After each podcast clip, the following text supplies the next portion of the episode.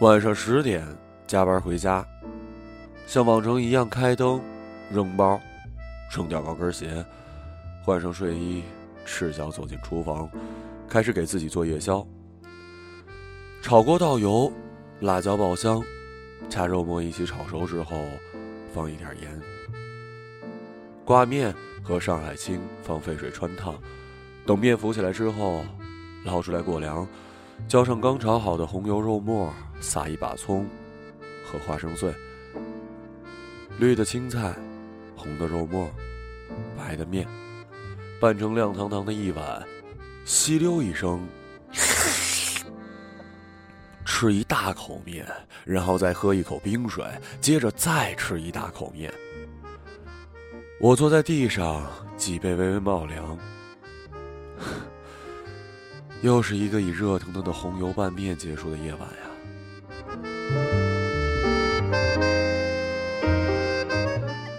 什么时候开始习惯吃夜宵的呢？记不太清了。不记得来来回回这么多年吃了几百顿夜宵都是什么，但那些陪我在每个夜晚吃下滚烫暄软食物的人，却是怎么也忘不掉的。刚上高三那会儿的冬天，妈妈在学校附近租了一套房子，就是为了每天晚上可以给我做夜宵，然后陪我慢慢吃完。那时候晚自习一下课，我总是第一个兵荒马乱的逃窜，一路踩着南方又冷又潮的空气，哐哐的把冰凉的月光甩在身后。一推开门，又有好吃的，有时候是一碗撒了桂花的水磨芝麻汤圆，有时候是一锅淋了香油的白粥。但是我最喜欢的还是冬笋年糕汤。那时的冬笋好像是格外的新鲜，筋络分明。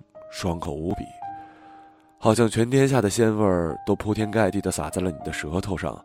那时候的年糕，好像特别糯，吸饱了冬笋的味道，裹着温醇的热气，轻轻往喉头滑去。那时的妈妈好像也格外的温柔，躲在雾气的后面，慢慢搅动大勺，不停往我碗里添汤。我只顾，我只顾埋头咕嘟咕嘟喝汤。心里暖的跟热水瓶的胆一样。后来我的高考发挥的并不是那么好，但那又怎么样呢？在每个原本疲惫又泄气的夜晚，有人陪你一口一口的熬了过去，就已经足够了。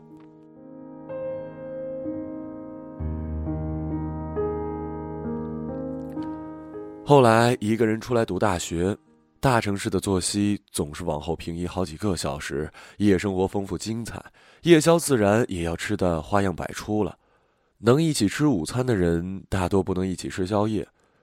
午餐是单调利落的，是城市化的，但夜宵就不一样了。夜宵是情绪化的催化剂，夜宵也因此变得性感无比。而那些能跟你一起吃夜宵吃到一块儿去的人，一不小心就撞进你的记忆里，变成一块儿。不会褪去的淤青。我有一群每周都会固定时间一起结伴夜宵的朋友，起因是大家要一起运动健身，就组了一个跑团。但每一次跑完就结伴一起去吃东西，久而久之，明明是作为附加项的夜宵，好像比跑步变成了更重大的事儿，而大家也在一顿一顿的夜宵中变得越来越亲密。我一直觉得能够吃到一起去，本就是一件很了不起的事儿。很多人总认为，懂得去健身运动的人过的一定是清教徒般克制自律的生活，其实并不是。跑步是为了心安理得的吃更多的东西。你看，这才是正确的人生观嘛。跑的时候格外卖力，吃起来的时候就格外的勇猛。夏天的时候，我们常常驻扎在路边的烧烤摊儿，或者是夜市豆浆油条铺。我最喜欢这种市井的地方，有人气儿、鲜活的。夜市的小摊儿多慷慨呀，随随便便，躺遍这座城市的每条街道，硬给这座白日里烟视魅行的城市里添了几分可爱劲儿。腿脚不平的旧椅子，掉漆的木桌子，油腻腻的暗黄灯泡。尖利刺耳的女人说话声，在暗夜里组成了一条流动的、带着光的河。我们就这么坐在路边，操着酒瓶子，开心的高声交谈。冰啤酒是必不可少的，罐的、瓶的，用塑料杯装的，配一口夏夜的晚风，就这么喝下去。从牙床凉到脚趾头，记得呀，一定得舔一下嘴边的泡沫，然后再打一个响嗝。烧烤可不是一串一串数的，得一把一把抓。鸡肉、牛肉、羊肉、脆骨、鸡翅、烤肠、蛤蜊、带子、生蚝、孜然、胡椒、盐巴，还要烤个大茄子，加多多的蒜蓉，烤得滋滋作响，然后风风火火的吃起来。冬天的时候，我们就去吃火锅。四川辣火锅、热气腾腾的羊肉火锅、潮汕牛肉火锅、日式寿喜锅都是可以的呀。吃火锅的好去处大多不是环境雅致的，还得去喧闹的地方。最常去的那一家，一到夜里就挤满了人。戴金链子的中年男人牵着衣着暴露的年轻女孩，身形粗壮的中年妇女刚打完一场麻将，大家都围着一个云蒸霞蔚的锅子大口吃肉。好吃的火锅，光香气就能要了你的命。深吸一口，胃就已经开始不争气的分泌火锅专用的消化液了。调一碗油碟，等锅底开了就可以涮肉了。牛肉涮到表面卷曲，开始变成灰白色的时候，就可以开始吃了。筋肉绵密的牛肉，搭上肆意的肉香，在口腔里不急不缓的弹跳，畅快。鸭肠和毛肚要放在汤勺里烫。要是不小心带出几颗花椒来，记得得挑出来，不然呢，嘴巴得麻好一阵子呢。黄喉脆生生的才好吃呢，所以烫一下就得赶紧捞出来放进嘴里，嚼起来会有咯吱咯吱的声音，听着就让人开心呢。土豆红薯片一定得留到最后再下，不然都得融化在锅里了。一顿认真的火锅可以吃上好几个小时，大家的脸都被熏得潮红潮红，嘴巴也被辣得红艳艳的。女孩子看起来更可爱了。吃到饱足之后，先铺陈四肢，瘫痪在座位上缓一缓，然后才能起来扶着肚子回家去。再后来，大家就这么吃着吃着，虽然跑步一年多，可半点没见瘦。但那又怎么样呢？在每个原本要独自挨饿的夜晚，有人陪你暖暖的、饱饱的度过了，就已经足够了。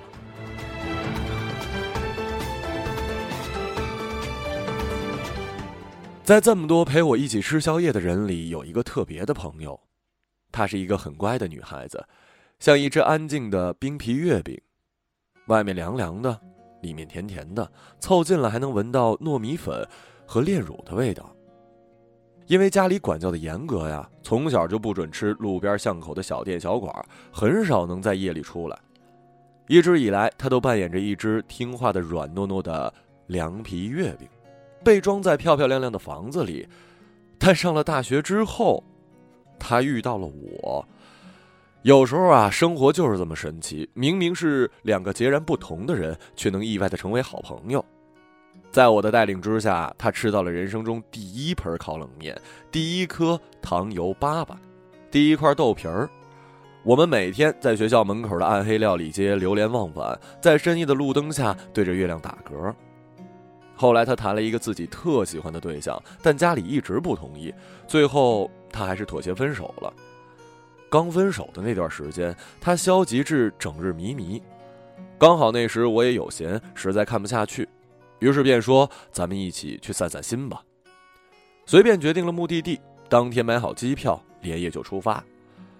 我们到那时已经是后半夜了。刚办完入住，放好行李，一整天没好好吃饭的我，一下子就觉得特别饿，于是拖着他出门觅食。那是一座小小的城市，没有声色犬马的夜生活，凌晨两点的街道就像被水洗过一样安静，只有零星的几家店还张灯营业，但那都是按摩的小发廊，闪着暧昧的光线。我们走了几条街，终于找到一家小吃店，卖的是小龙虾。麻辣的、蒜蓉的、十三香的都有，店里几乎已经没客人了。老板是一中年发福的男子，手臂上刻了一个“狠”字的刺青，歪歪扭扭，像是小学生写的田字格里的铅笔字儿，一点也不狠，还挺可爱的。我已经饿到不行了，只想大快朵颐，就立马点了两斤蒜蓉小龙虾，还加了年糕和面条。但他却说他不吃，因为妈妈一直告诉他小龙虾是很脏的东西，所以从小到大他都没吃过。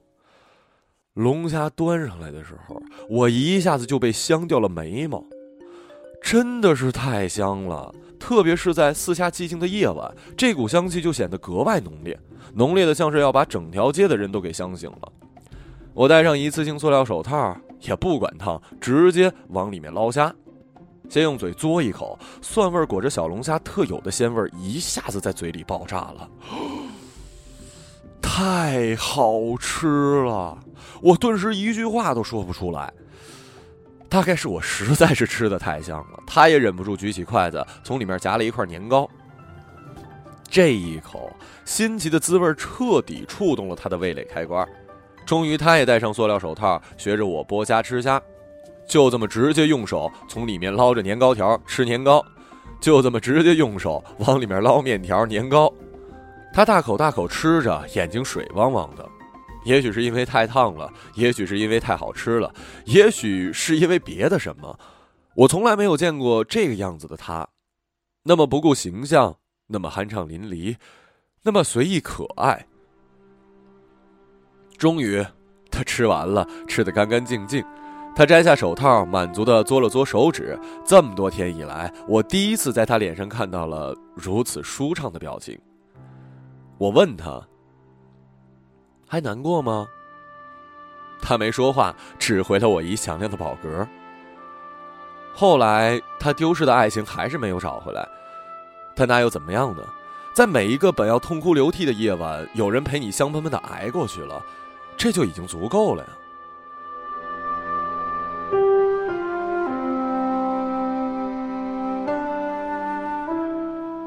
前几日路过水果摊的时候，无意间瞟到了一盆儿。无意间瞟到一堆绿油油的小橘子，心想：“哎呀，原来已经这么冷了。”年复一年，又到了可以吃橘子的季节。我的口味一贯重，偏爱浓油赤酱、火辣刺激的吃食。但每次吃过这样的宵夜，胃就会非常不舒服。到了这时候，要是能吃几个酸酸的小橘子，一下子就觉得不腻了。微酸的橘子是最好的，青里带黄，像一可爱的小姑娘。果肉饱满，汁液颤巍巍的，橘格不用扒干净就可以送进嘴里，舌头一卷，抵在上颚轻轻一压，就连鼻腔都是一股橘子香啊，让人不得不怀疑自己吃下的到底是橘子还是挂在天上的月亮啊！说起来，夜宵后吃个橘子解腻的习惯，还是他传染给我的。刚认识的场景已经忘了，只觉得像是突然间闻到了一股清新的橘子香。两个人在一起的时候，也无非是吃吃吃，只不过是吃什么东西都觉得更美味了一点而已。过去这么长的时间，我大概已经忘了他左手臂上痣的位置，忘记他系鞋带的样子，忘记他够柜子最高一层调料包的样子。